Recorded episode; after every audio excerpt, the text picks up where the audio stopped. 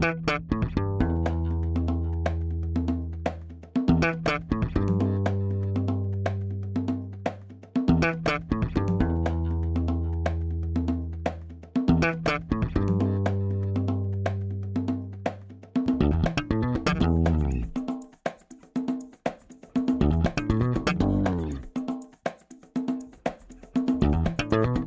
Este é o Tapa da Mão Invisível, podcast destinado àqueles que querem ouvir ideias que abalam sociedades e que não são ditas na mídia tradicional. Bem-vindo, Paulo Fux. Tudo certo, Júlio? Tudo maravilha, cara. Hoje a gente vai falar de coisas que não são ditas na mídia tradicional mesmo. Mesmo. Não é dito, né? Ou é dito, Fux? Olha, eu não sei, eu não, faz tempo que eu não leio muito mídia tradicional, mas eu duvido que tenha uma opinião muito crítica sobre o feminismo na mídia tradicional. Mas vamos perguntar para quem sabe hoje. Quem é a nossa convidada de hoje, Júlio? Seja muito bem-vinda, Mariana Brito. Oi, gente, tudo bem, Júlio? Tudo bem, Paulo? Obrigada pelo convite, prazer estar aqui com vocês. Muito obrigado por ter aceitado o nosso convite. Nessa noite, tu, tu és uma analista política, nós estamos gravando na noite da, de uma das eleições mais importantes do Brasil, né? Então, desculpa te tirar desse, desse teu compromisso que tu deveria estar acompanhando quem vai ser o próximo presidente da Câmara dos Deputados do Brasil. Isso é importante, né? Assim, eu sei que a gente vai falar sobre feminismo aqui, mas é a eleição mais importante do Brasil ou uma das mais? É uma das mais importantes, com certeza. No contexto que a gente está hoje, talvez seja a mais importante, viu? Muito mais do que presidente da República, etc. É muito importante. Mas não se preocupa, eu até fico feliz porque eu passo o dia inteiro tão afogada nesse assunto que é ótimo a gente mudar aqui um pouquinho o tema. Que bom. Realmente vai voltar para um outro assunto que, tu, que te afogam, né, no Twitter. que, que, o pessoal te busca lá, né? Impressionante. É verdade. O Twitter da Mariana, pessoal, você tem que seguir, que é muito bom. Mas esse aqui é mais polêmico, então é mais legal de falar. Dá mais treta. Antes de ir para o episódio, vamos só dar os nossos recadinhos únicos iniciais aqui, rápidos.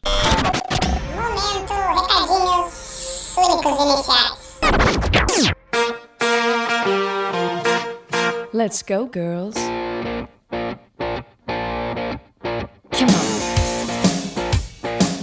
Então, pessoal, o leão está chegando, vai ter declaração de imposto de renda e se você não quer problemas com o leão, se não quer ter aquela visita inesperada da Receita Federal nas suas contas, contrate a DBI. A DBI é a sua parceira para fazer então imposto de renda e também para abrir o seu negócio, para ajudar você a construir aquele empreendimento que você sempre sonhou. Para mais informações, onde é que eles podem conhecer, Júlio? Lá no site do Tapa, tapadomevisível.com.br barra DBI. Só entra lá que são todos os contatos da DBI, o e-mail deles, o telefone deles para mandar o WhatsApp e o linkzinho, cliquem lá no linkzinho, vai direto para o site deles e a gente mede o tráfego que a gente manda para os nossos parceiros.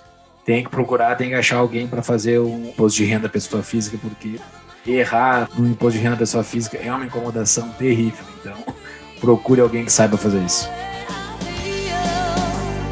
Man, I feel like a woman. Sobre o episódio, adorei. A Mariana é muito, muito carismática e sabe demais. E é uma grande empreendedora. Foi um privilégio falar com ela. E eu não sei, Júlio, eu recomendo demais esse episódio. Gostei. Eu recomendo demais, recomendo o clube de, de livro dela, embora eu não, eu não participe. Eu imagino que deve ser muito legal, mas eu, eu aconselho para vocês também. Então, daqui a uns dias vai ter o clube do Tapa também. Então, participe do clube da Mariana, mas também participe do clube do Tapa. Como ficar sabendo do clube do Tapa de antemão? Os apoiadores saberão antes. Para ser o nosso apoiador, entre no nosso apoia-se, apoia.se barra Tapa do Invisível.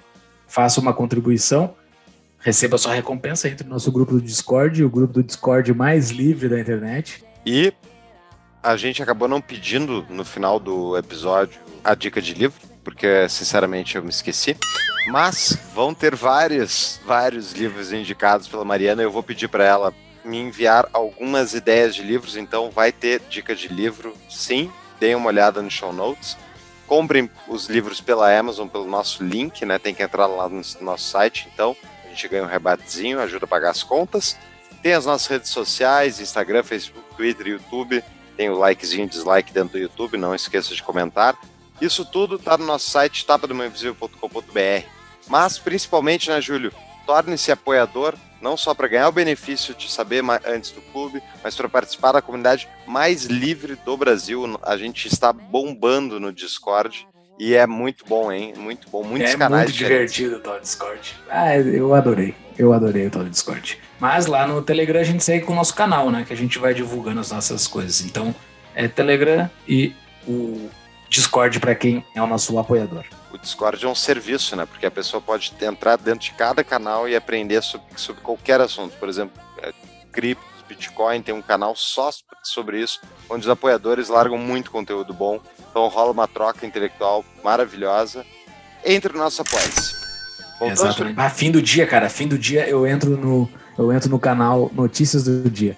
Daí ali o pessoal botou o que aconteceu no dia. Vai ser muito divertido, cara. Discord é muito legal. Eu gosto de ver o de memes, porque é só dar risada. Mas vamos lá. Voltamos para o nosso episódio, então? Oi.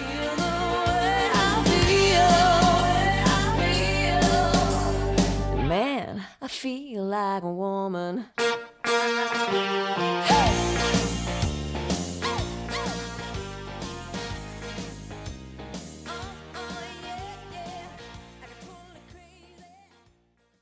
Para quem não está sabendo com quem nós estamos falando, eu vou passar uma mini bio aqui dela só para vocês entenderem com quem nós estamos conversando. Mariana Brito é jornalista, comentarista de política, palestrante e empreendedora. Possui o maior clube de leitura liberal e conservador do Brasil. E também uma, é uma empreendedora assim, ó. Agora há pouco eu fiquei sabendo, eu, eu não sabia. Ela possui uma, uma livraria case de sucesso no Brasil. A gente poderia estar fazendo um episódio aqui do Vale de Gaut. A gente tem uma a gente tem uma série, Mariana, que a gente fala só com empreendedores, que é o Vale de Gaut, porque ela fez um case de sucesso absurdo, que é uma livraria que entrega livro físico sem intermediador, ela fazendo direto. Parabéns, Mariana.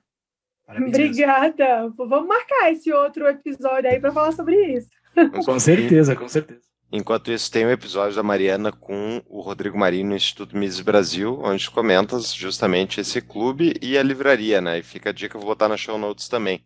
Mas hoje a pauta será outra, hoje a pauta será feminismo. Eu, honestamente, Mariana, eu nunca tinha estudado nada a fundo sobre feminismo. Fui dar uma olhadinha, né? Ver, e, e só um comentário, achei muito interessante isso, porque eu fiquei pensando, bom, primeiro eu vi os teus vídeos, os dois sobre feminismo, que tem no teu canal no YouTube, no teu Instagram, também vai estar na show notes, vão estar na show notes, e e eu fui ali, bom, eu vamos procurar outras fontes, né? Da onde é que eu posso procurar? Eu botei, bom, feminismo no Google, daí vem Brasil Escola, Wikipedia, esse tipo de coisa. E tipo, tem um monte, UOL, tem um monte de gente falando sobre feminismo. E daí entra aquela primeira questão da internet, né?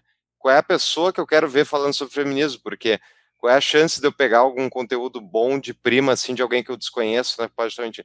Mas teu vídeo é muito bom, porque tu comenta feminismo e tu diz, não acredita em mim, vão ler os livros, está aqui a lista disso. Então, para iniciar, assim, quando é que começa o feminismo e então, e, e, qual, era, qual era a situação, qual era a época, como é que aconteceu isso? Ah, Paulo, obrigada pelo, pelo elogio, né? O, o, o vídeo repercutiu muito, assim, teve um, é, uma explosão que eu não imaginava que fosse ter, e acho que é justamente por essa razão que você comentou, né? De ter, de ser uma é um ponto de vista que se opõe àquilo que a gente está acostumado a ouvir.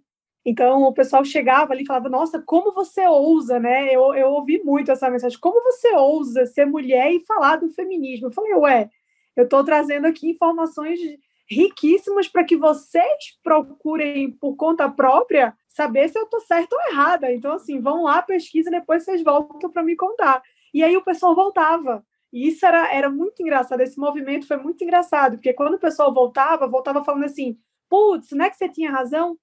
E aí eu recebi, assim, milhares de, de depoimentos de mulheres falando que a partir daquele vídeo, né, teve um start para estudar o feminismo e percebeu que estava é, o tempo inteiro defendendo uma ideia que ela não conhecia, né? Porque, repetindo aqui o que eu falei, o, o, a gente compra muito a propaganda do feminismo, né? ah, feminismo é sobre direitos iguais, feminismo é sobre uma mulher poder fazer o que ela quiser, né? O lugar da mulher onde ela quiser. E na prática a gente vai vendo, primeiro, que não é assim que funciona, né? E segundo, que na teoria também. Quando você se debruça a estudar o feminismo de fato, e eu falo isso para você partindo de autoras feministas, né, que era uma questão que muita gente me levantava, assim, ah, mas você leu o quê para para falar sobre feminismo. Eu falei, ué, li feministas. Toda a minha bibliografia ela é baseada em autoras feministas. Então, assim, eu não, não pode nem se dizer que eu busquei ali um, antifeminismo para basear o que eu estava falando. Não, eu falei, ó, o feminismo fala isso aqui. Você concorda? Então tá bom. Se você não concorda, você vai entender que realmente foi abduzida ali pela propaganda. Então, esse retorno foi muito legal, assim, a partir desse vídeo, porque eu percebi que realmente muitas pessoas, né, muitas mulheres, se deixavam levar por essa conversa superficial do feminismo que ah, é para que você faça o que você quiser, para que você não seja oprimida, para que você tenha os mesmos direitos que os homens. E, na verdade, não sabiam o que estavam defendendo. Né? E aí, já respondendo a tua primeira pergunta, alguns historiadores, Paulo, vão dizer que o feminismo, eles vão acreditar né, o surgimento do feminismo ao contexto social e político ali da Revolução Francesa. Né? Então, seria a partir daquele momento que as mulheres teriam encabeçado uma luta por direitos políticos, né? que o feminismo começa, sim, com essa luta por direitos políticos, né? o direito de participar direta ou indiretamente da formulação de leis, da política em geral, do voto. Então, é, nesse contexto né, de Revolução Francesa, as mulheres começaram a sentir ali uma, uma certa insatisfação com o rumo que o mundo vinha tomando, né, e a falta de protagonismo delas, vamos colocar assim. E aí surgiu a primeira, é, é, a primeira luta do feminismo, que era com base nesses direitos políticos. Depois disso, o feminismo foi se desdobrando em várias ondas, em várias coisas. E aí esse, essa luta por direitos políticos já começou a ficar ali um pouco em segundo plano, já não era mais isso, né? Depois que se alcançou o sufrágio, aí a busca já era um, um pouco diferente. Então, esse era o contexto ali que dá início né, a, a, ao movimento feminista. Quando a gente entrevistou o Paulo Cruz, que nós falamos um tema caro para ele, que é o racismo, é, e todos os direitos dos negros e tudo mais, e a história disso, uma primeira pergunta que eu fiz para ele, para nivelar a conversa, eu fiz porque eu e o Paulo somos branco. Eu queria saber se a gente poderia falar sobre racismo, né? Porque nós somos branco. E daí eu queria falar contigo agora sobre feminismo. Eu e o Paulo, a gente pode meter bedelho nisso porque nós somos homens? Claro, devem, né? É, essa é uma coisa que eu nunca entendi. Na verdade, esse negócio do lugar de fala, para mim, é uma coisa que me incomoda muito, né? Porque eu acho que não tem lugar de fala. Se você é uma pessoa que tem domínio da sua própria língua, você pode falar sobre o que você quiser. Então, assim, você pode falar sobre feminismo, sobre machismo, sobre qualquer coisa comigo, que não tem esse problema, não. Fica à vontade aí. Maravilha. Falaste que o movimento feminista foi da Revolução Francesa até, o, até a conquista do sufrágio ali, meio que numa certa onda e depois descambou, né? Esse, esse momento que descamba, assim, o que que... Não sei se foi essa palavra que tu usou, nem sei se essa palavra existe no resto do Brasil, mas esse, essa, esse momento que deu esse, esse turnaround, assim, o que que, o que que foi que aconteceu ali? Tu tem algum fenômeno específico que aconteceu quando se conquistou o sufrágio? Ó, oh, eu acho que o feminismo sempre foi descambado, usando aqui essa palavra, né? Justamente pelo que eu falei, né? Quando você se aprofunda ali, não precisa ser muito, mas pelo menos um pouco na teoria feminista, você entende qual é o verdadeiro propósito do, do, do movimento feminista, né? Então, ele já começou, e eu uso, eu falo isso sem medo de estar tá equivocada, né? Ele já começou degenerado. O feminismo já começou como um movimento político, né, de esquerda. É muito importante deixar isso claro. Então, ele se descambou assim, ele acabou tomando proporções gigantescas né, no mundo inteiro, tanto que estamos aqui falando sobre o feminismo hoje, porque ele é cada vez mais forte, né, o discurso é cada vez mais forte mas ele já nasceu com, com um viés ideológico muito forte, né? E ele permanece assim até hoje. Então, acho que o ponto de virada, na verdade, eu nem saberia te dizer qual foi ali o, o turning point exatamente, porque eu acho que ele já nasceu com esse propósito, mas talvez depois dessa desse, do sufrágio, né, quando se viu ali, ok, agora a gente pode votar, o, o que, que a gente vai atrás para lutar? Então, aí começou a vir outras pautas que são muito preocupantes, né, na verdade, a ideologia de gênero, revolução sexual e tudo mais que surgiu depois.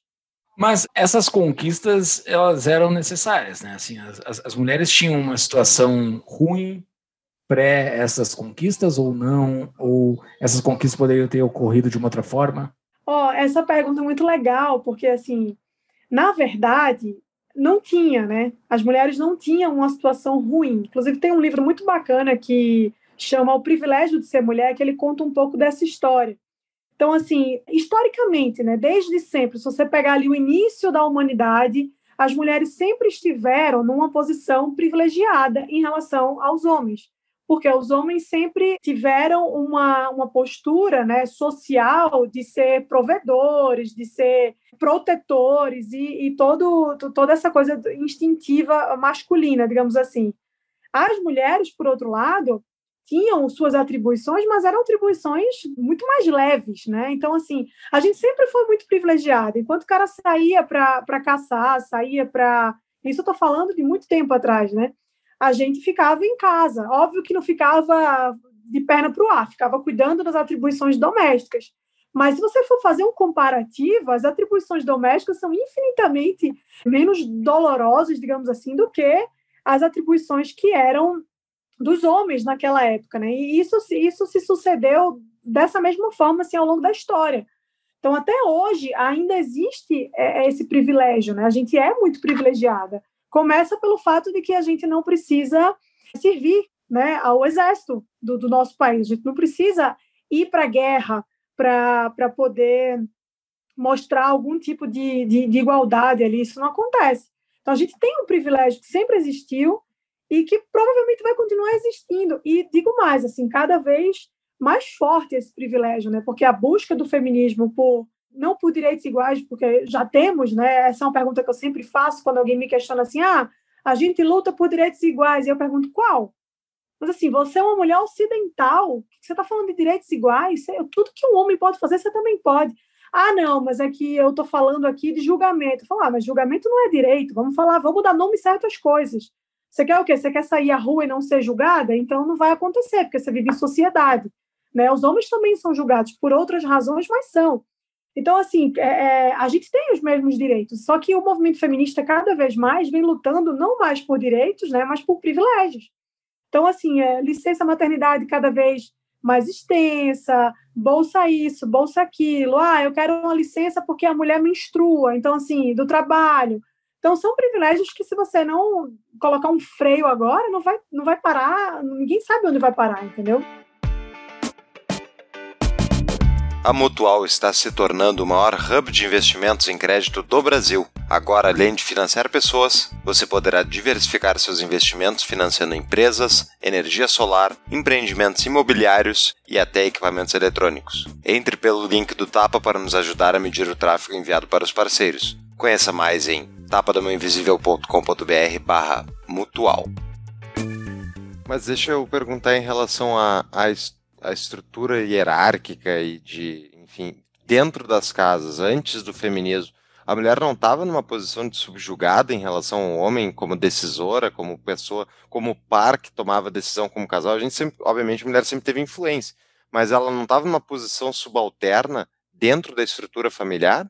É muito complicado você falar sobre posição subalterna, porque isso é uma coisa muito subjetiva no sentido de que cada uma pode dar uma interpretação. Quando eu falo isso, e é importante deixar muito claro, eu não estou dizendo que é justo que as mulheres sejam subjugadas, que as mulheres sofram algum tipo de violência. Essa é uma confusão muito comum que as pessoas fazem. Né? Quando eu falo que eu me oponho ao feminismo, que eu não sou feminista, ah, então você achou que, que as mulheres apanhem? Não, claro que não, gente, mas de onde é que vocês tiraram isso? Não faz sentido. Mas então, assim, é uma coisa muito subjetiva, porque, por exemplo, havia uma distinção muito clara de papéis, né? As coisas foram mudando a partir do momento que vem ali a, é, a Revolução Industrial, o avanço do capitalismo, né? Globalização e todas, todos esses outros fatores externos ali que não têm relação com o feminismo, que fizeram com que as coisas mudassem, né? com que a, a, o contexto fosse se alterando e se adaptando às novas realidades. Então, hoje a mulher está no mercado de trabalho, isso não é culpa do feminismo, né? não é crédito do feminismo, isso é crédito da, da Revolução Industrial né, do avanço do capitalismo. As mulheres foram para o mercado de trabalho porque precisaram ir né, para as fábricas. Crianças também precisaram ir para as fábricas. Então, as coisas mudaram numa ordem, eu não vou dizer natural, né, porque não é natural, tem o dedo do ser humano sempre, mas assim, numa ordem espontânea mesmo. Então, É, eu acho que as coisas eram muito diferentes naquela época, eram os papéis eram muito distintos, mas naquele contexto eram muito bem definidos também. Mas é complicado você falar sobre mulheres serem subjugadas e tudo mais, porque isso é uma coisa que vai que tem uma variação muito grande, né, de, de casa para casa, de sociedade para sociedade, né? A mulher ocidental sempre teve uma em relação à mulher do, do Oriente Médio, por exemplo, sempre teve uma posição completamente diferente. E aí, quando eu falo da situação da mulher, eu estou me referindo exclusivamente à civilização ocidental, né? E não à, à, civilização do Oriente Médio, porque a gente sabe muito bem como é que as coisas funcionam lá. Então, é muito complicado fazer essa, essa afirmação, porque é uma coisa muito subjetiva, né? Tinham mulheres naquela época que achavam, adoravam a posição que elas estavam, né? Muito antes, né? Porque aqui eu falo do. Comecei falando da Revolução Francesa e tudo mais, de quando o feminismo foi datado né, ali por alguns historiadores, mas antes disso, outros, outros estudiosos já consideram que existiu, lá no começo do, do muito antes do século XVIII, no começo do século XIV, XV, uma espécie de protofeminismo, né, que assim, ele não é visto como o, o feminismo oficialmente, digamos assim, mas é uma espécie de protofeminismo. Ali já estavam sendo plantadas as sementinhas do feminismo. Um nome muito conhecido, que tem até uma série sobre ela, é a Mary Wollstonecraft, né? E ela tinha, para você ver como são as coisas, ela tinha uma necessidade de lutar pelos direitos né, é, políticos das mulheres, ela falava sobre isso, mas ao mesmo tempo ela deixava muito claro: não, nós mulheres somos privilegiadas. Ela defendia pautas naquela época, isso eu estou falando do século XIV, tá? ela defendia pautas naquela época que, que se hoje ela tivesse viva e defendesse, ela era cancelada pelas feministas, né? Ela falava sobre a importância da maternidade, falava sobre a importância de um casamento monogâmico. Então, assim, ela trazia questões ali e falava muito dessa condição, né, do ambiente doméstico para a mulher que não era desfavorável. Então, você vê isso, estou falando do século XIV. E aí, no século XVIII, né, que é quando o feminismo aparece com a sua primeira onda, então você já vê que é, é, quatro séculos depois, provavelmente muita coisa mudou, né? muita coisa evoluiu de lá para cá. Então é muito complicado você fazer essa afirmação de, de mulheres serem subjugadas e tudo mais, porque se muito antes já existiam mulheres que não diziam isso, né, que diziam o contrário disso, depois ainda fica mais complicado de você dizer muito interessante. Daria para fazer um episódio só de perguntas de patrões, porque esse tema aguçou os nossos patrões e eles mandaram um, um monte de perguntas. Uma pergunta muito boa aqui que o Curu já fez, que é uma pergunta que eu tenho também. Momento Patrão Pergunta. A base do feminismo, ela é um coletivismo marxista? Ou o que difere o feminismo de um feminismo esquerdista? Não, a base do, do, do feminismo é coletivista, né? um movimento coletivista, mas ele tem ali sim uma origem socialista, né? E marxista, socialista marxista, né? Inclusive, se você parar para dar uma pesquisada sobre essa, essa base, você vai ver que uma das referências, né, que pode se colocar assim, para as feministas daquela época, e aí eu falo da primeira onda, era Marx, né? Aquele livro do Marx, eu não vou lembrar exatamente o nome agora, mas acho que é a propriedade, a família, o Estado, né? Alguma coisa nesse sentido. Ele fala sobre isso, ele fala sobre as mulheres estarem numa posição inferiores, da mesma forma que ele coloca essa, essa, essa rivalidade entre o proletariado e o explorador, ele também coloca é, entre homens e mulheres.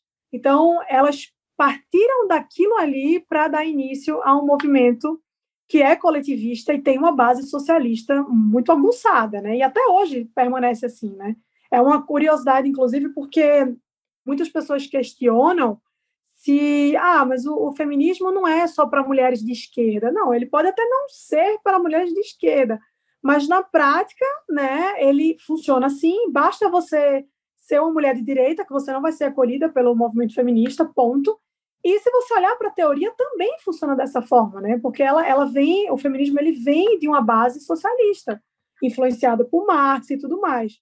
Tem uma, uma, uma feminista que foi muito importante na primeira onda, chamada Emmeline Pankhurst. Depois o pessoal que está tá ouvindo a gente pode procurar. Ela foi a pessoa que, que fundou ali, né, que deu início à primeira onda do movimento feminista, e ela era uma mulher inglesa, de classe média, casou com um cara que era um grande advogado, teve cinco filhos, né? E ela possuía servas, né? servas que cuidavam do, do, da, da família dela, porque ela precisava se dedicar ao ativismo político. E ela foi quem criou o primeiro grupo feminista né, que se tem registro na história, um grupo chamado Sociedade Nacional de Mulheres Sufragistas. Então, quando ela criou esse grupo, né, ela acabou causando, olha só que coisa interessante, ela acabou causando uma discórdia com as outras mulheres que faziam parte do grupo, justamente por causa do envolvimento político que ela tinha, né? Ela era uma apoiadora do socialismo, ela fez aliança com organizações socialistas, se juntou ao Partido Trabalhista na época, ou seja, já temos datado aí da primeira onda que o feminismo ele começou sendo um movimento político de esquerda e assim ele se mantém até hoje. Muito bem, e a gente acabou não entrando ali, mas uh, podia explicar para nós quais são as fases do, do, movimento, ou são fases diferentes, né? Como é que elas classificam os movimentos feministas, né? Se tem as diferentes fases e tal. É, o feminismo ele é, ele é marcado historicamente por três gerações, né? Que são chamados comumente de ondas, são três ondas. A primeira onda é justamente a onda das sufragistas, né? Sufragista que vem do sufrágio, sufrágio que quer dizer voto. Então, essa primeira onda ela é conhecida por ter trazido é, as mulheres, por ter concedido às mulheres os direitos políticos que elas não tinham na época. Né? Então, essa era a luta e essa foi a conquista que elas tiveram. Um dos nomes mais influentes de, dessa primeira onda é essa, essa cidadã que eu falei agora, a Pankhurst, né? E a partir daí, né, depois dessa criação desse grupo e, e tudo mais, do, da luta delas pelo sufrágio, né, em 1918, elas tiveram a grande vitória, né, vamos colocar assim, que foi mulheres solteiras com mais de 25 anos agora poderiam votar, né, assim como os homens. Então, essa primeira onda ela é marcada por causa desse movimento pelos direitos políticos, né? E depois da segunda onda, né, vem a, a depois da primeira onda vem a segunda, que já é uma uma onda que vai começar ali em meados dos anos 50, né? Ela se estende até os anos 90, mais ou menos, nos Estados Unidos e também na Europa. E essa segunda onda, a gente vai entrar naquele ponto que eu falei no começo, ela já não é mais somente sobre direitos políticos, né? Porque o principal já foi conquistado, mas ela agora vai falar sobre sexualidade, sobre o papel da mulher no mercado de trabalho, sobre o papel da mulher na família, né? Além de começar aí a abordar as questões de gênero, né? Onde passa a se colocar o gênero como uma construção social. E aí, nessa segunda onda, é onde surge o feminismo radical, né, com várias vertentes. Hoje, é, dizem que existem mais de 20 vertentes do movimento feminista, então tem muito desdobramento aí, né? Então, começa aí, e é nessa onda, que as, na segunda onda, que as feministas começam a explicar que o patriarcado é uma coisa inerente à sociedade burguesa, de exploração, e aí, mais uma vez, a gente vê a influência das ideias socialistas, né? Então, é assim que se, que se configura a segunda onda. Uma das principais obras desse período, né, que trata justamente desse assunto, da exploração e tudo mais, é um livro chamado A Dialética do Sexo, de uma moça chamada Firestone, e é um livro que marcou muito o movimento feminista, né, porque ele vai explicar como exatamente o movimento feminista segue o método marxista, né, de se aplicar. Então, nessa onda também temos uma influência muito forte de Simone de Beauvoir, né, com a publicação do seu livro O Segundo Sexo. Ela acabou se tornando ali o ícone mesmo do movimento feminista, né, a Simone. E ela tem uma história muito curiosa, que é pouquíssimo contada, né, e, e que, na verdade, é pouco contada e muito escondida a seu respeito, né, porque ela tem umas ligações estranhas ali com o Partido Social Nacionalista da, da Alemanha, né, o Partido Nazista de Hitler.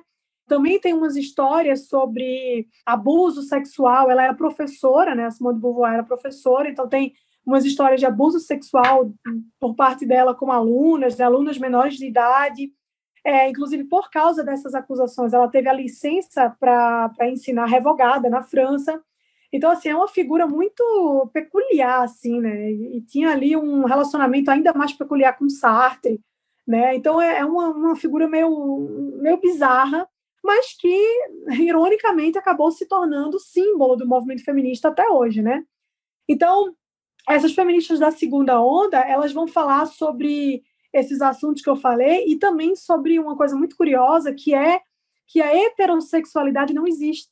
Né? Elas vão dizer que essa coisa da, das mulheres serem heterossexuais é uma coisa moldada né, para perpetuar a opressão das mulheres e o poder masculino sobre as mulheres, né? Ou seja, elas dizem que se você não for lésbica é porque você está sendo oprimida. E não sou eu que estou falando isso, não, gente. Está lá, né? Muito bem explicado por elas. Então, elas foram as pioneiras a trazerem esses assuntos e a criticar a maternidade, a rejeitar né, a, a feminilidade, essa coisa do, do, do cuidado, na, da vaidade, da beleza.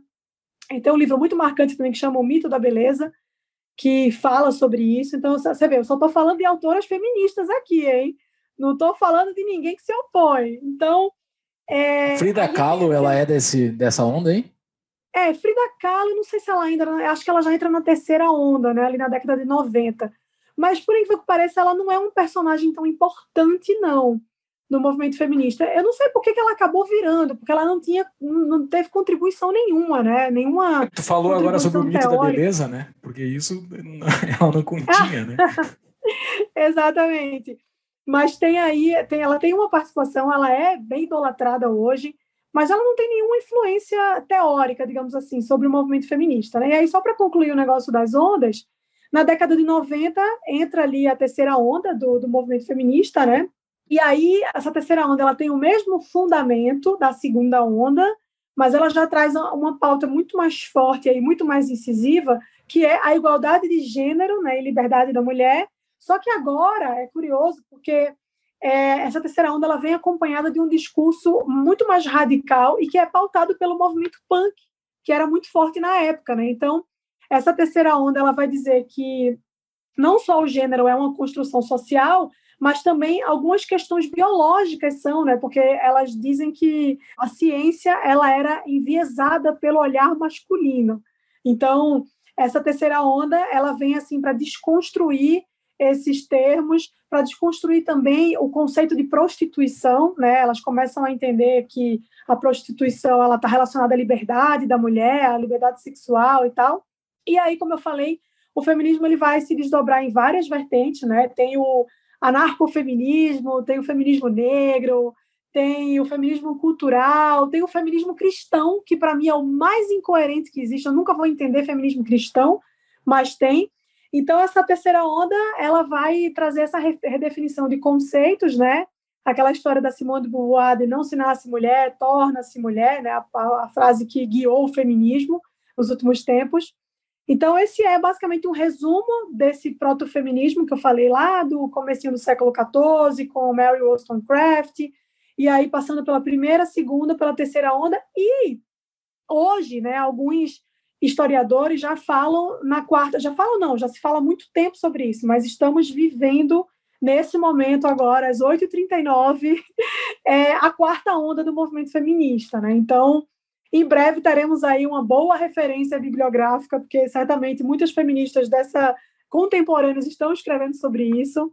E aí, daqui a 20 anos, a gente conversa de novo. A gente faz outro podcast para falar sobre a quarta onda.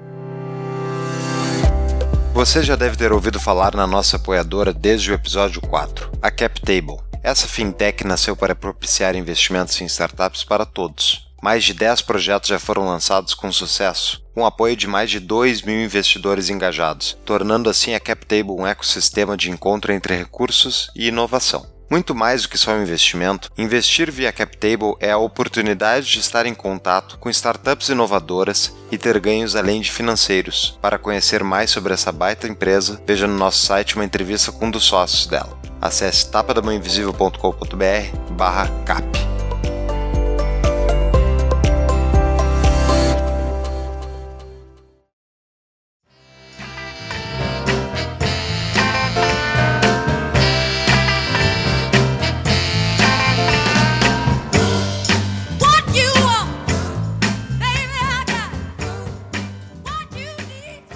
Mas deixa eu fazer o advogado do diabo aqui, Mariana. Faça. Eu faço todo episódio, tá? Então, a minha dúvida é, não tem... Eu vou dar um, um exemplo paralelo em relação, por exemplo, aos direitos dos homossexuais de casarem e tal. A esquerda poderia ter entendido o argumento liberal, dizendo, olha, não tem que o Estado se meter no casamento, cada um faça o que quiser da sua vida. Não Eles tiveram que entrar via Estado e obrigar, enfim, tentar sempre via intervenção, né, impor muitas vezes isso. Quando a gente fala de liberdade de as pessoas casarem, enfim, de, de terem. Tipo, não tirou o Estado em nenhum momento da, da equação. O Estado é o regulador, agora ele regula de um jeito diferente. Mas é inegável que houve um avanço para os homossexuais poderem casar devido a mudanças de posição que a esquerda provocou no Estado. Sim. Então a minha dúvida é: nenhuma dessas mudanças que houveram devido ao. ao a, talvez, talvez não seja devido, talvez seja justamente isolado, mas tipo, não trouxe nada de bom nenhuma dessas, dessas puxadas aí que, que, que, o movimento feminista, uma dessas fases do movimento feminista fez? Trouxe, trouxe. E essa sua pergunta é muito boa, porque quando a gente faz essa crítica né, ao movimento, à essência do movimento, ao fundamento ali que sustenta o movimento feminista, as pessoas geralmente ficam pensando, poxa, mas não teve nada de bom. E de fato teve, né? Tiveram sim algumas evoluções, tiveram conquistas. Por exemplo, eu não acho que o sufrágio tenha sido uma coisa ruim, de forma alguma. Então, qual é a minha, o meu posicionamento a respeito disso que você perguntou? Os problemas existem, né? Isso aí é indiscutível. Então, assim, quando a, o feminismo ele fala sobre violência doméstica, por exemplo, eu, por não concordar com o feminismo, não tenho como negar a existência da violência doméstica. Ela existe, né? é um problema que é absurdo e, e que deve, com certeza, dia após dia ser combatido, né? se buscar uma solução, só que qual é o ponto aí? É o meio que se usa para chegar no fim. Então, por exemplo, o feminismo, como sendo ali um tentáculo da esquerda, né? Então, sempre vai trazer é, a coisa da intervenção do Estado, mais Estado, sempre tudo vai se resumir a políticas públicas e tudo mais. Então, para ela, né, para o movimento feminista e para a esquerda de modo geral, a salvação sempre vem do, do poder regulador do Estado, né? E para mim, o negócio já é o contrário. Por exemplo, quando a gente fala sobre combate à violência doméstica, a primeira coisa que eu, que eu questiono é: tudo bem, mas e o, o direito, é, é, a liberdade da mulher de possuir uma arma para se defender? E a legítima defesa? Isso não é discutido, né? Então, assim, não é que os problemas não existam, eles existem. A diferença do meu posicionamento né, é que eu acho que os meios para se chegar na solução desses problemas devem ser outros. Então, assim, você fala sobre. Ah, mas existem muitos homens violentos, eles cometem crimes contra as mulheres. Certo, mas aí qual é a proposta para que a gente comece a, a resolver esse problema? E aí o feminismo vai dizer assim: ah, não, é, não pode reduzir a maioridade penal, tem que ter visita íntima, a, a, o, o, sistema é, penitenciário tem que ser mais brando, né, as leis têm que ser mais brandas. Então, então tá, como é que você quer resolver então? Então, é, é, essa, essa é a minha questão, assim há uma, há uma consciência da minha parte de que os problemas existem, eles precisam ser resolvidos, mas eu acho que os meios para se chegar nessa solução é que são diferentes do meu ponto de vista para o ponto de vista do, do, do, feminismo, que sempre vai buscar é, ali o Estado como um interventor para trazer a solução. Para mim já é diferente. Então, eu acho que isso é muito legal. E essa coisa que você falou, por exemplo, do, dos homossexuais e tudo mais, isso é muito interessante também, né? O movimento LGBT, que é um outro movimento coletivista, ele também tem ali essa mesma, esse mesmo panorama, né? Problemas que existem, existe a homofobia, existe o machismo, existe o racismo, tudo, o racismo, tudo isso existe, né? Ninguém aqui vai ser negacionista. Agora, a forma como eles buscam resolver esses problemas é que eu discordo. Então, a, a, a minha, a minha discordância é com o meio, né? R-E-S-P-C-T, find out what it means to me.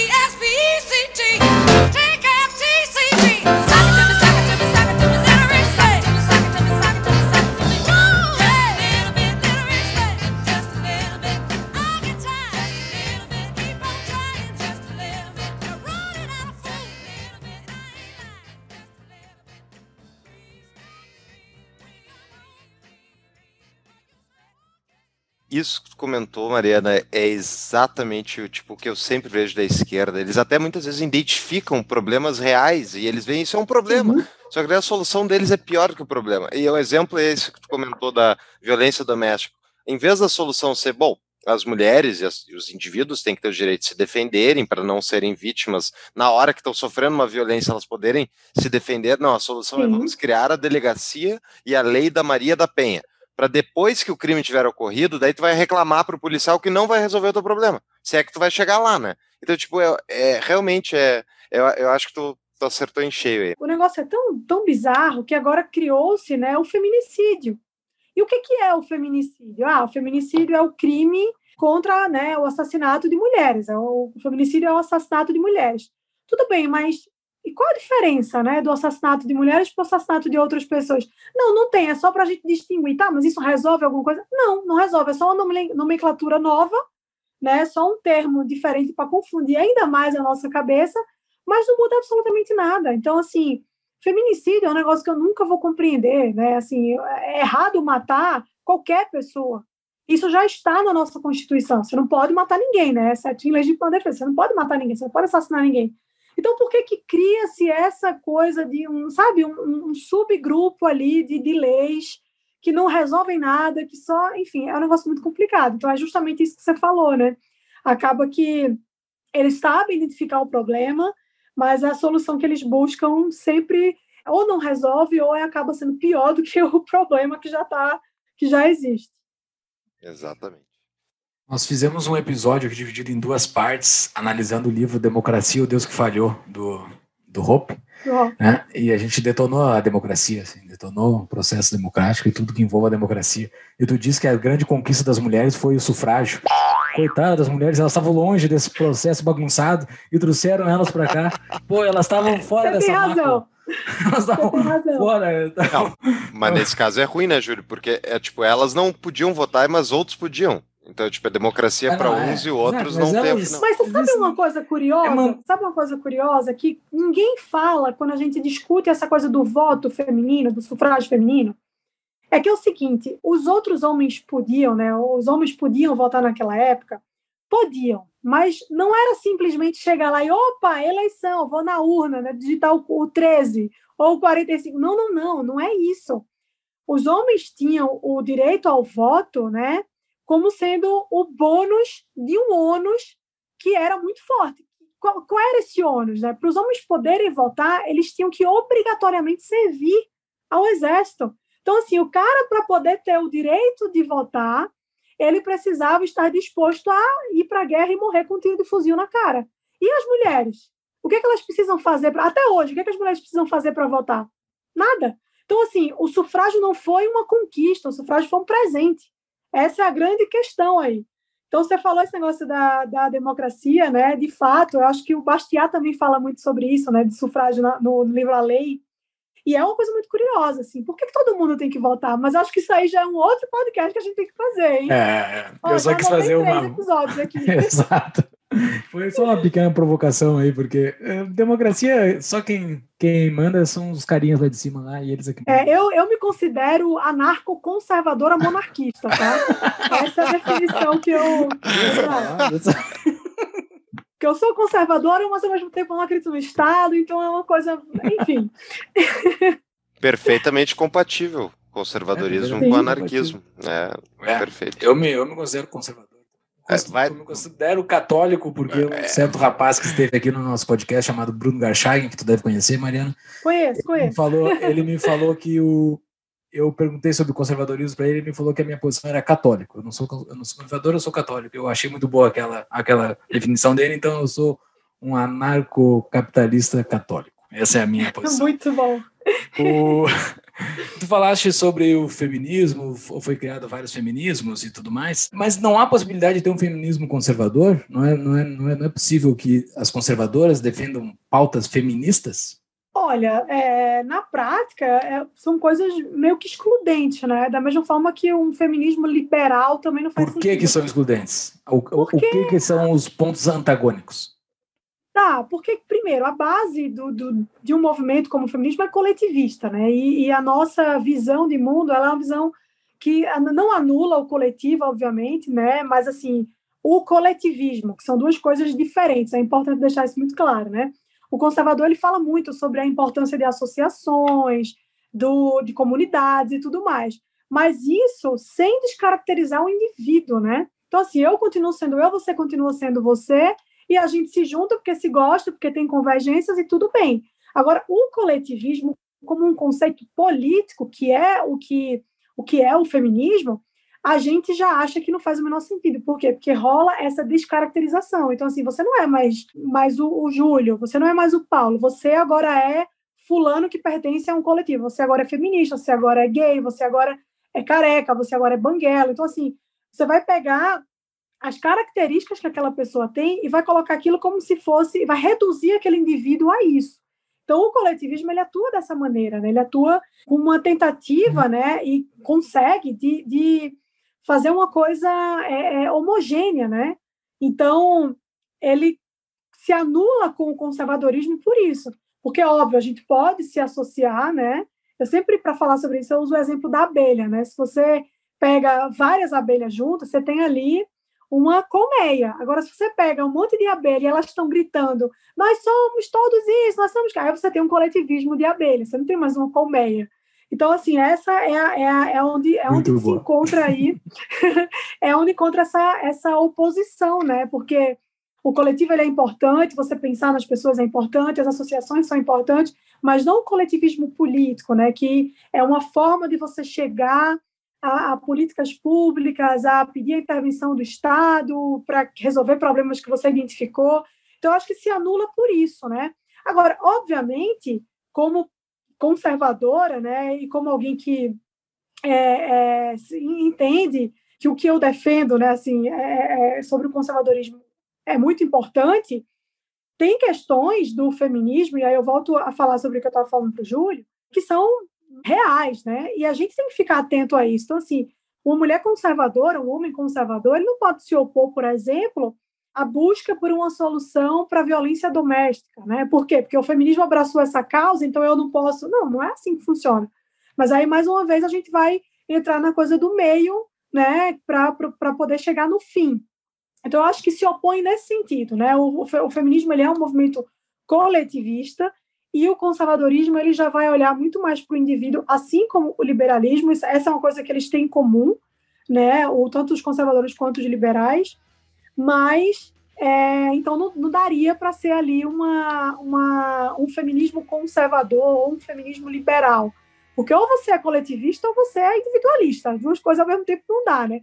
É que nem o pessoal, socialismo e liberdade, pelo amor de Deus, né?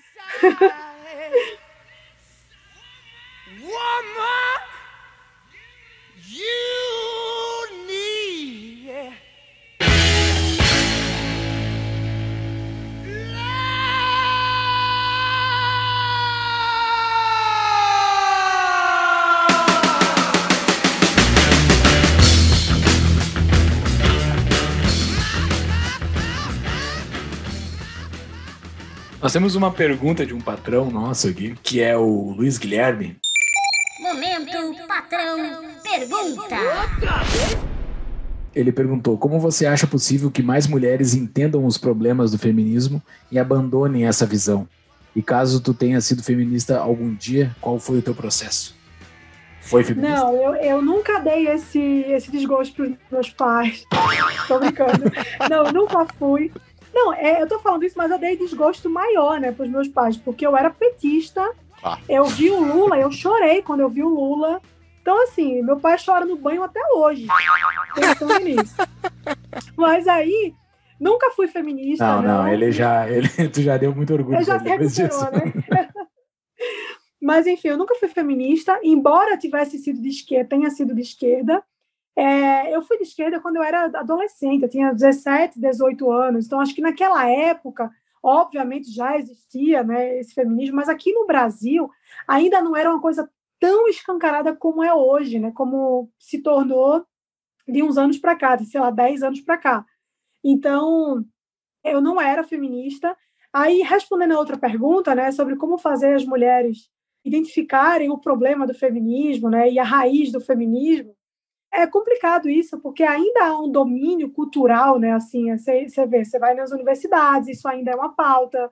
Você vai fazer a prova do Enem, tem questão feminista. Então há todo um sistema ali, uma estrutura de um sistema que ainda sustenta isso. E vai ser muito difícil quebrar, mas a gente vai tentando, né? Eu, por exemplo, estou fazendo minha parte. Então, assim, eu tento levar isso para as pessoas de alguma maneira. No meu clube de leitura, que são quase 10 mil alunos que eu tenho, eu já trouxe a pauta do feminismo no ano passado. nessa turma também vamos falar sobre feminismo, sempre com essa ideia de mostrar um outro lado que as pessoas não conhecem. Então, eu acho que isso, e aí eu vou dar uma opinião conservadora aqui, é cada um assumir para si a responsabilidade de tentar desconstruir isso, né? Estou até usando esse termo desconstruir aqui, mas faz sentido nessa, nesse, nesse contexto, né? De levar essas informações para as pessoas. Então, cada um, de alguma maneira, tentar trazer um contraponto, né? Tentar expor uma ideia ali que, que é contrária ao feminismo, tentar ensinar isso para as pessoas, passar isso para as pessoas, e aí a gente vai fazendo uma espécie de telefone sem fio. Então, isso vai chegando em mais pessoas. Mas, repito, não é uma coisa muito fácil, né? De você simplesmente fingir que não existe, porque está em todo canto. Se você ligar a televisão agora, nesse momento, em qualquer canal que seja, você esperar 10 minutos, você vai ver que em algum programa vai aparecer uma pauta feminista. Né? Isso vai acontecer. Então, você está ali assistindo um programa de entretenimento que tecnicamente não tem absolutamente nada a ver com isso, tem nenhuma ideia política por trás, mas sempre tem uma pauta de uma pauta feminista, por mais suave que seja, que está presente ali, fica no imaginário das mulheres, né? Então, assim, é um caminho muito longo, mas acho que dá para cada um fazer um pouquinho ali do, do, do esforço que no final a gente consegue. Eu já consegui converter muita gente, então eu já estou no lucro aqui. É, acho que a resposta para essa pergunta é quem, como é que faz a pessoa, a, a mulher sair da trilha, manda o arroba da Mariana Brito no, no Instagram, manda ver os vídeos dela. Uh, a pergunta é, como é que a esquerda tomou tanta, tantas posições, por que, que eles falaram sozinhos por tanto tempo sobre essas questões que são problemas reais, mas que, que a direita a direita muitas vezes, na verdade, estava jogando contra, né? Estava dizendo que não era um problema real, que isso aí é exagero. Tal. Então, por que, que a esquerda nadou sozinha por tanto tempo? E até hoje isso acontece, Paulo, porque assim, porque só fazendo um, um paralelo aqui, né? O Júlio fez uma pergunta, eu acabei de me lembrar de uma coisa importante. Eu falei que não dá para existir um feminismo conservador e tudo mais, mas existe um outro movimento coletivista que é antifeminista, tá? Então, assim, o antifeminismo ele acabou se tornando também uma pauta é, muito forte para mulheres que se dizem, né, se colocam ali à, à, direita no espectro político, e acabou virando uma espécie de coletivismo também. É por isso que eu não me, me, me denomino como antifeminista. Eu não sou feminista, eu entendo que o feminismo não é bom e é isso, né? Mas acabou existindo ali um coletivo. Então, o que é que acontece a partir daí? Toda ação gera uma reação. Né? Então, justamente isso que você falou, a gente veio por muito tempo ali com o feminismo e a esquerda, de modo geral, esticando a cordinha, né? Ah, vamos falar sobre, sobre mulher no mercado de trabalho, beleza. Ah, não, agora vamos falar sobre revolução sexual. Ah, não, vamos falar sobre revolução, é, é, sobre prostituição. Ah, não, agora vamos meter um negócio na rua chamado Marcha das Vadias. Vamos chamar todas as mulheres de vadias, isso vai ser lindo. Então, assim, eles foram esticando a cordinha e o pessoal do outro lado, que deveria estar fazendo oposição a essas ideias, ficou ali chupando o dedo, né, comendo poeira. Então, o que, que acontece? Quando é, a esquerda, que é muito organizada, isso é uma característica do coletivismo, né, eles são muito organizados, eles são muito homogêneos, então eles têm pensamentos ali, eles, eles são padronizados, né, comportamentos padronizados. Então, eles agem mesmo como um bando que vai trabalhar duro para defender aquelas ideias. A direita já é completamente porra louca, ninguém tá nem aí, o pessoal pensa um negócio, aí o outro faz outro. E que, para mim, isso faz até mais sentido, porque você tem ali uma preservação da individualidade das pessoas. Por exemplo, eu não me considero antifeminista, então, se alguém for se chatear com isso, ferrou, né? Mas aí, qual é o ponto? Eu acho que, justamente por causa dessa organização que é intrínseca ao coletivismo, né? E coletivismo aqui eu falo sobre todos os coletivismos, né? Como diria Hayek, aos, aos socialistas de todos os gêneros, né, todos os socialistas, aí eu falo sobre comunista, sobre socialista, marxista, sobre fascista, nazista, que tudo isso é coletivo, né? Então, assim, eles são muito organizados, eles têm uma metodologia para emplacar ali as pautas que eles defendem. Então, eles por muito tempo fizeram isso. E a direita, por outro lado, né? E a direita, eu, eu aqui falo por conservadores e liberais, especificamente, que eu nem gosto muito de usar esse termo esquerda e direita, porque tem muita coisa dos dois lados, né? Então, os conservadores e os liberais, por outro lado, ficaram por muito tempo assim, primeiro acovardados, né? Porque a esquerda é muito barulhenta. Então, assim, eles fazem um barulho tão grande que parece que eles são infinitos e não são, né? Então, assim, primeiro ficaram receosos de ir para a luta. A gente foi silenciado por muito tempo também, né? Porque a gente não tinha lugar para falar. Então, assim, nas universidades isso não existia. Essa é uma coisa que está sendo quebrada há pouco tempo, né?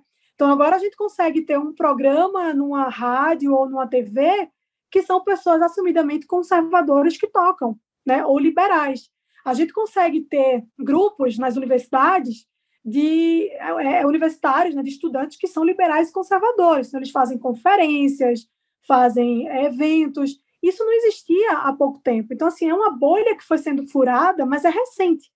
Então, o que, que acontece? Como muito, por muito tempo ficou esse silêncio, né? E aí uma lacuna que não estava sendo preenchida, só que toda lacuna em algum momento é preenchida. Então a esquerda foi lá e preencheu. Então, agora que a gente está tentando tomar, retomar as rédeas do, do, do, debate público, né? Assim, não retomar as rédeas, porque acho que tem que ter lugar para todo mundo, mas, assim, assumir uma posição ali no debate público de falar: não, peraí, a gente vai falar também sobre isso. Vocês podem cancelar, mas a gente vai continuar falando. Então, é uma coisa muito recente, mas que vem sendo feita, né? Então, eu acredito que a esquerda se estendeu por tanto tempo aí, né? sendo protagonista por isso, porque por muito tempo a gente ficou acovardado. Então agora as pessoas meio que romperam essa essa bolha e estão começando a, a, sair do armário. Né? A direita está saindo do armário. Liberais e conservadores não estão mais com medo de se posicionar como liberais e conservadores. Isso é muito bom. Então acho que é um caminho ainda muito longo que a gente vai percorrer, mas que a gente já está indo, né?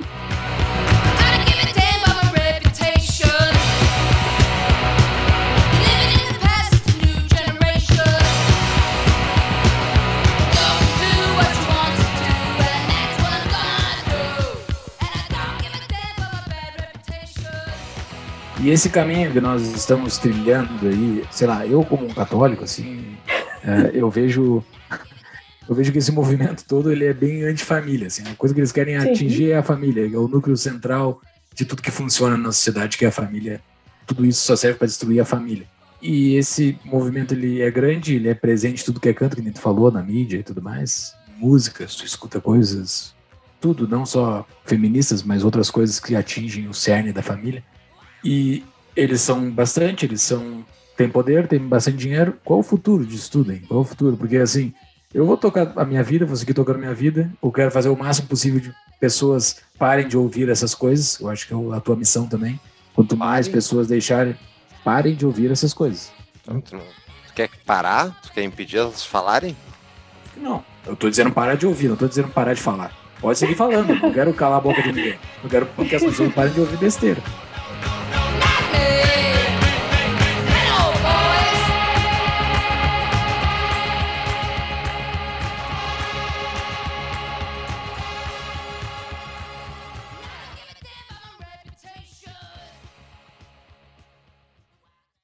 E daí, qual o futuro disso tudo? Pois é, essa é, uma, é a pergunta de um milhão de dólares, né? assim, o, o futuro disso é muito difícil você definir, porque as coisas ainda, ainda estão assim se desenvolvendo, né? Como eu falei agora, é, liberais e conservadores começaram a se posicionar, então já tem uma quebra dessa hegemonia aí, né, do debate público que era protagonizado pela esquerda. Então agora você já tem vozes dissonantes ali muito mais fortes em lugares de destaque, né? Então, tudo isso começa dentro de casa, né, obviamente, como você falou aí a questão da família. Então a gente começa dentro de casa educando os nossos filhos para que sejam pessoas com valores muito firmes, né, com relação a, a essas pautas. E isso também vai, sai da esfera privada e vai para a esfera não, não pública, no sentido de políticas públicas, né? mas assim, pública da nossa relação que não é mais só dentro de casa da família, mas para todo mundo. Então, assim, publicações, jornal, revista, rede social é um negócio que é, que é fenomenal para isso, né?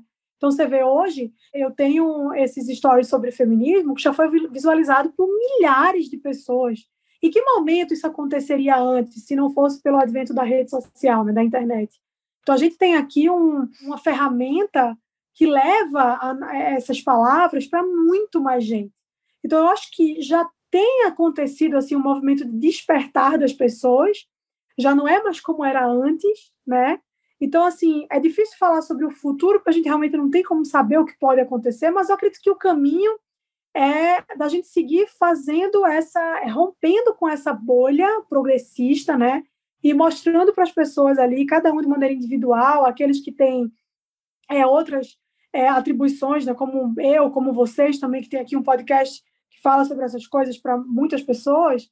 Então, é ir levando isso, falando assim, olha, peraí, que tem um outro lado aqui, talvez esse lado te interesse mais, né? Porque esse lado vai falar sobre isso, isso, isso, isso, e você não conhece esses assuntos, porque você está tão acostumado a ouvir só aquele discurso progressista que você não sabe nem qual, o que, que tem ali do outro lado do, da ponte, né?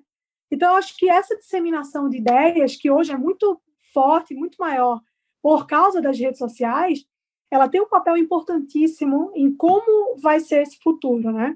Então, acho que o caminho é esse, a gente continuar trilhando isso, cada um fazendo o que está ao seu alcance, obviamente, e cada vez mais pessoas serão impactadas, cada vez mais pessoas terão acesso a essas informações, e talvez, né, talvez porque eu não tenho como saber precisamente, mas talvez as pessoas vão acordando cada vez mais e, e tendo uma, uma, uma transformação muito, muito grande assim na sociedade como um todo. Pelo menos é o que eu espero e é o que eu tenho trabalhado para fazer, né?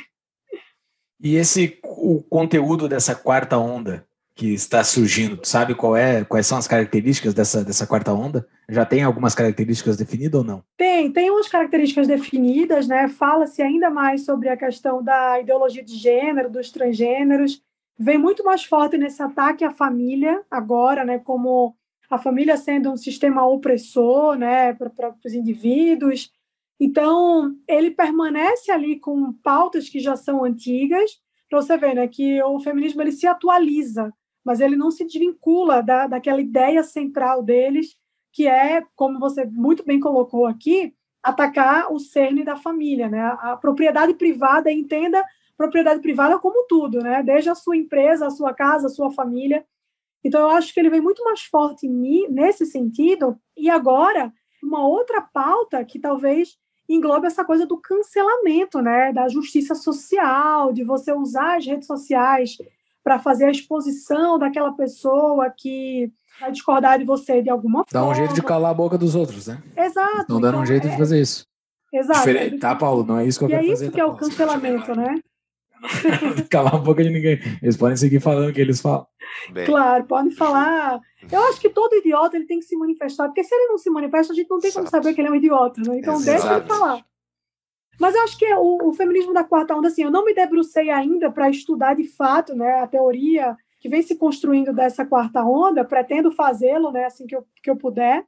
Mas eu, eu, pelo que eu já entendi, pelo que eu já li a respeito, é isso. Assim, é uma, uma coisa muito mais incisiva nessas pautas que já são antigas, e aí com uma coisa muito mais atualizada, uma coisa muito mais orquestrada a partir das redes sociais, né? A coisa do a cultura do estupro, né? A cada vez mais é, trabalhar pela descaracterização do estupro, né? Que isso é uma coisa muito importante e que muitas pessoas não entendem, porque o estupro antigamente ele tinha um sentido muito claro, né? O estupro era você fazer sexo sem consentimento com uma pessoa. Hoje já não é mais isso. O estupro hoje ele já é subjetivo. Então você consegue dizer que o cara que fez sexo de maneira forçada com você é um estuprador, mas o cara também que passou a mão ali, ele é um estuprador. Então, se todo mundo é um estuprador, se tudo é um estupro, nada é um estupro. Então, você descaracteriza isso, né? Você transfere as responsabilidades, né? Porque isso é uma coisa muito forte do coletivismo também. Então, eu acho que isso vem com muita força nessa quarta onda, né?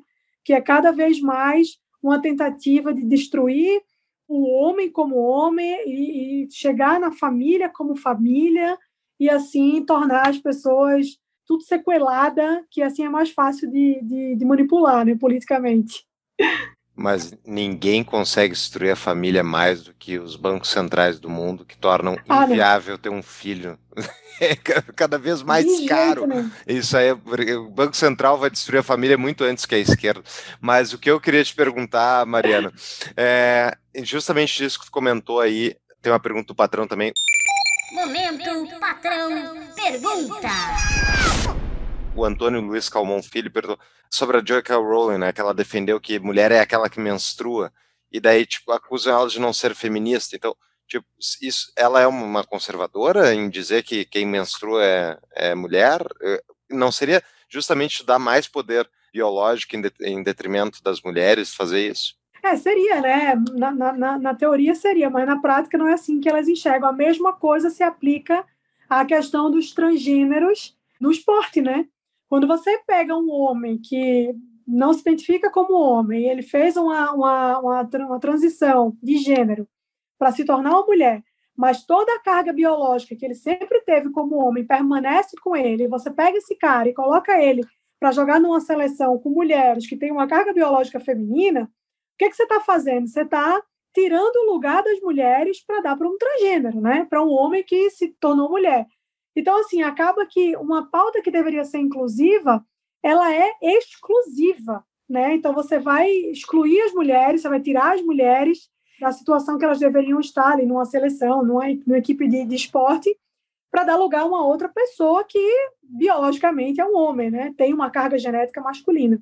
A mesma coisa se aplica a essa coisa da, da menstruação, né? Agora, o Drauzio Varela fez um post esses dias que eu falei, não é possível. Ele disse, pessoas com vagina não são mulheres, são pessoas com vagina.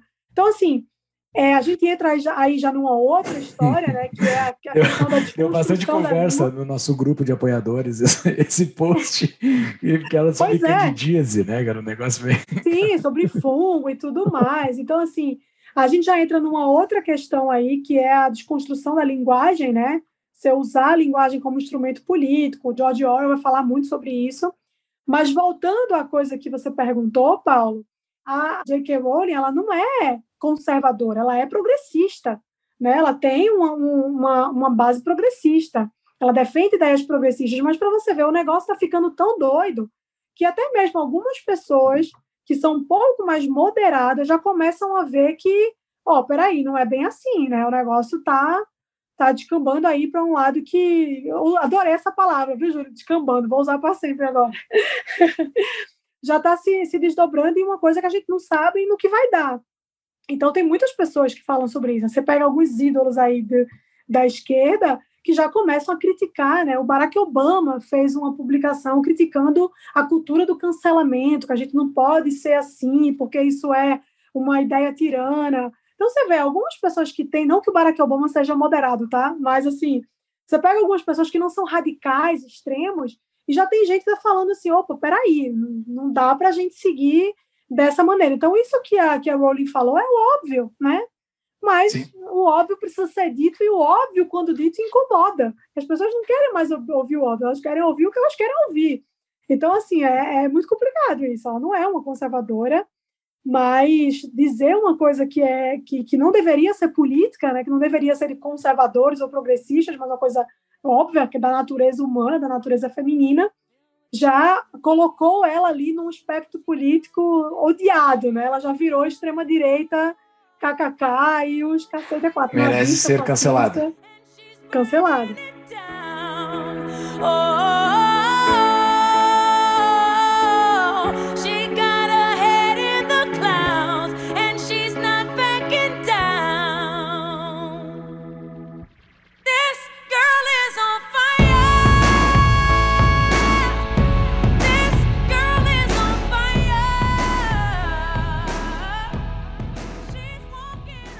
Mas essas, é, assim, só um, um pensamento vingativo, né? Essas grandes ligas, essas grandes ligas que estão sofrendo agora com as com isso tudo agora, porque tá, todos estão sofrendo, né? A NBA está sofrendo, a NFL está sofrendo, aqui no Brasil também estão sofrendo. Eu, assim, eu acho bem feito, sabe? Porque eles alimentaram esse monstrinho lá atrás, eles alimentaram Sim. todas essas pautinhas de esquerda, eles foram alimentando, foram dando dando energia para eles, agora estão sendo comidos, né? Estão sendo destruídos. A NBA, nessa última temporada agora, teve uma queda de audiência absurda.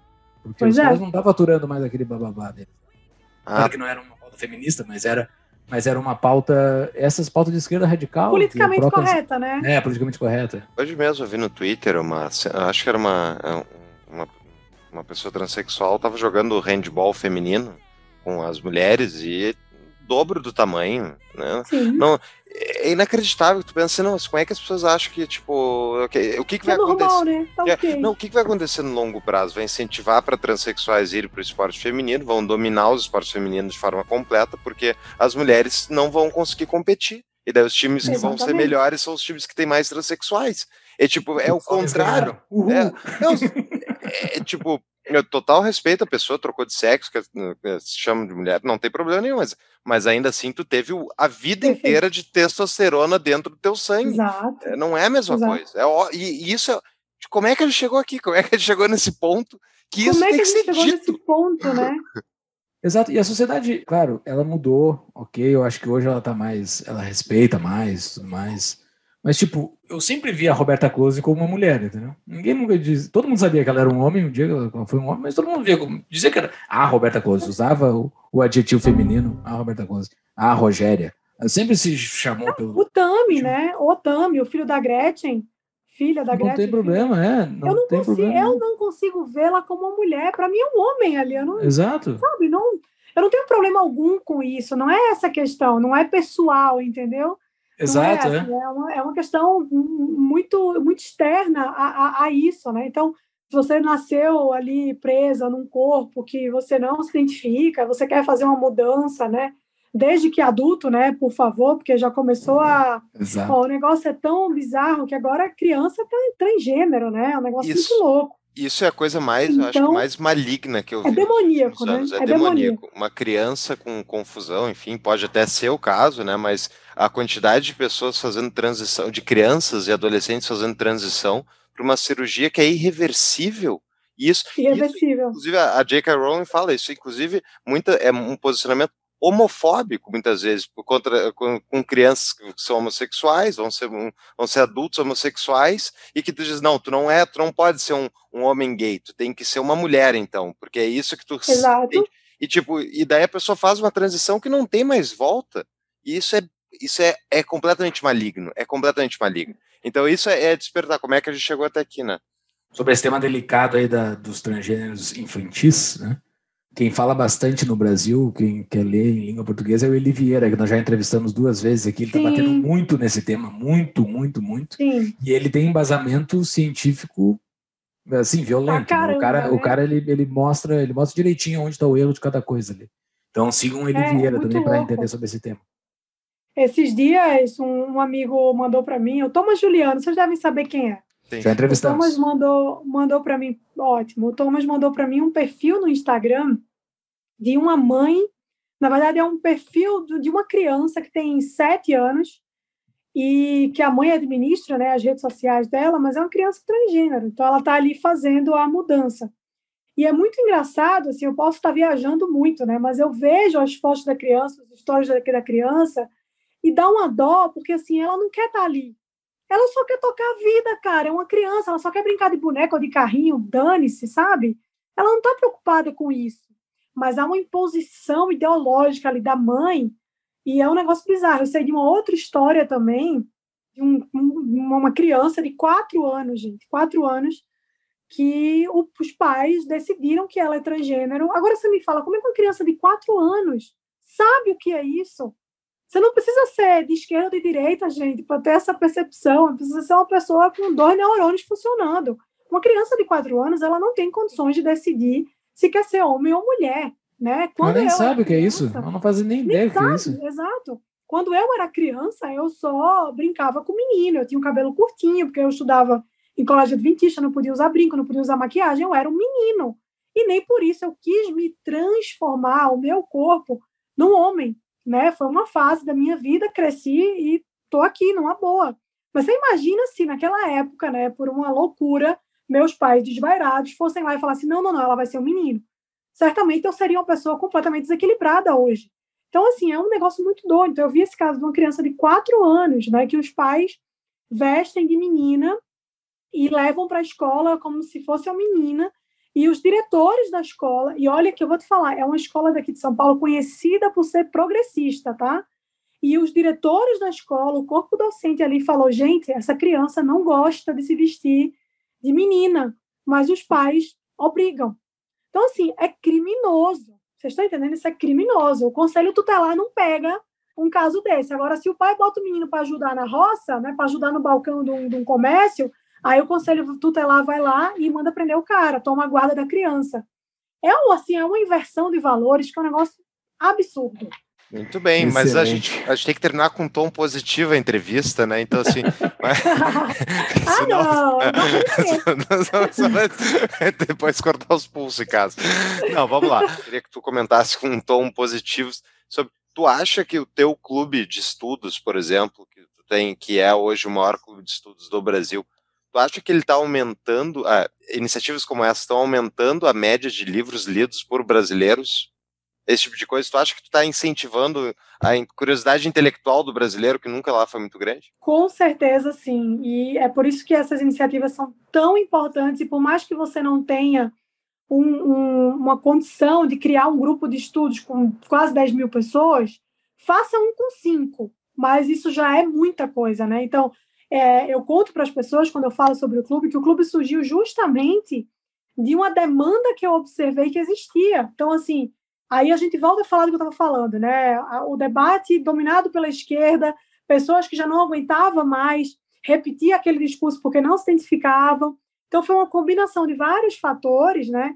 Que meio que fizeram as pessoas olharem para uma oportunidade como essa, de participar de um grupo de estudos, né? um clube de leitura que é liberal e conservador, e falar: não, peraí, eu preciso estudar sobre isso aqui, eu preciso ter essa referência, ter essa base teórica para poder embasar o meu posicionamento, porque eu não concordo com isso.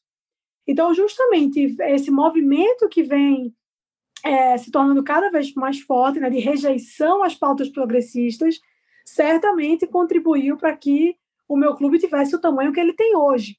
Então, assim, é, eu tive essa iniciativa porque eu tenho um público razoavelmente grande, mas nem todo mundo tem esse mesmo público. Então, essas pessoas não devem fazer nada, não. Muito pelo contrário, você junta ali seu grupo de amigos. Né? O que eu falei é o telefone sem fio do bem. Você vai levando isso para as pessoas, você vai incentivando as pessoas, você vai trazendo essas pessoas para essa realidade né, da importância de você saber aquilo que você defende, de você conseguir embasar um argumento seu, e isso vai despertando o interesse, né? Porque ninguém quer ser burro, ninguém quer ser o trouxa numa discussão que fica calado porque não sabe se posicionar, né? E acaba engolindo ali uma coisa que não concorda. Então, eu acho que esse sentimento das pessoas de insatisfação com o que estavam vivendo fez com que muita gente se interessasse. Foi aí que eu percebi essa demanda, né? Eu sempre compartilhava no meu Instagram as leituras que eu fazia.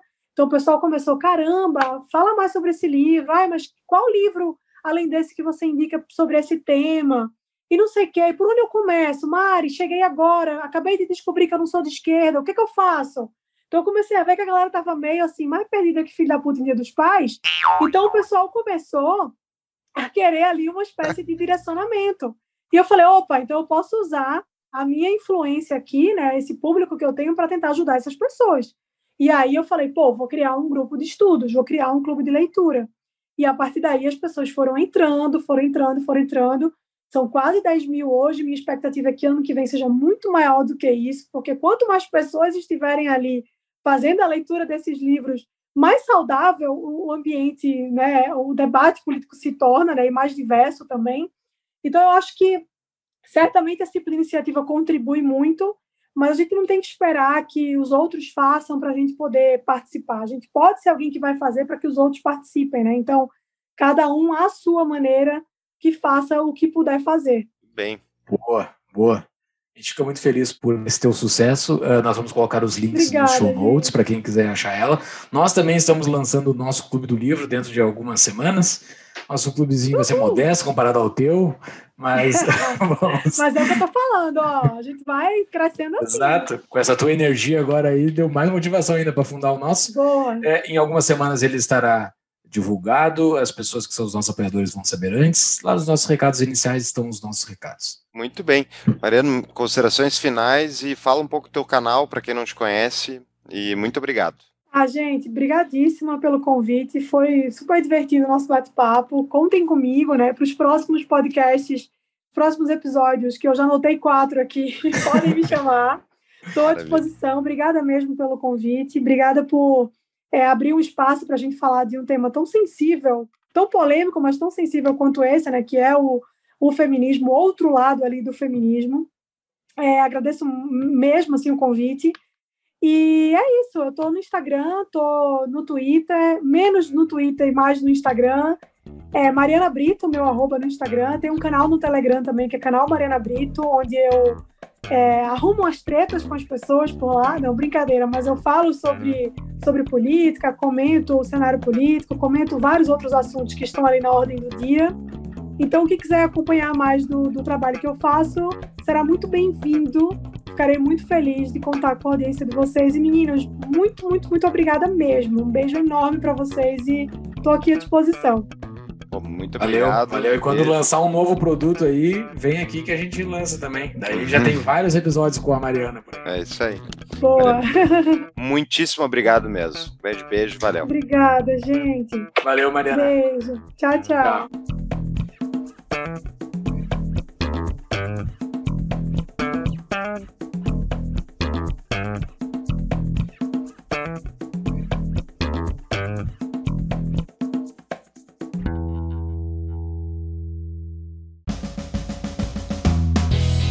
Prezados ouvintes do Tapa, aos interessados em gestão empresarial e economia, a minha empresa, Proteus Associados, está auxiliando na criação da primeira faculdade com DNA liberal do Brasil, chamada Higher Global College. Venha ser meu colega na primeira turma do Higher Global MBA. Mais informações em tapadomeuinvisível.com.br barra HGC. Use o código TAPA e ganhe 5% de desconto. As aulas são ministradas em inglês.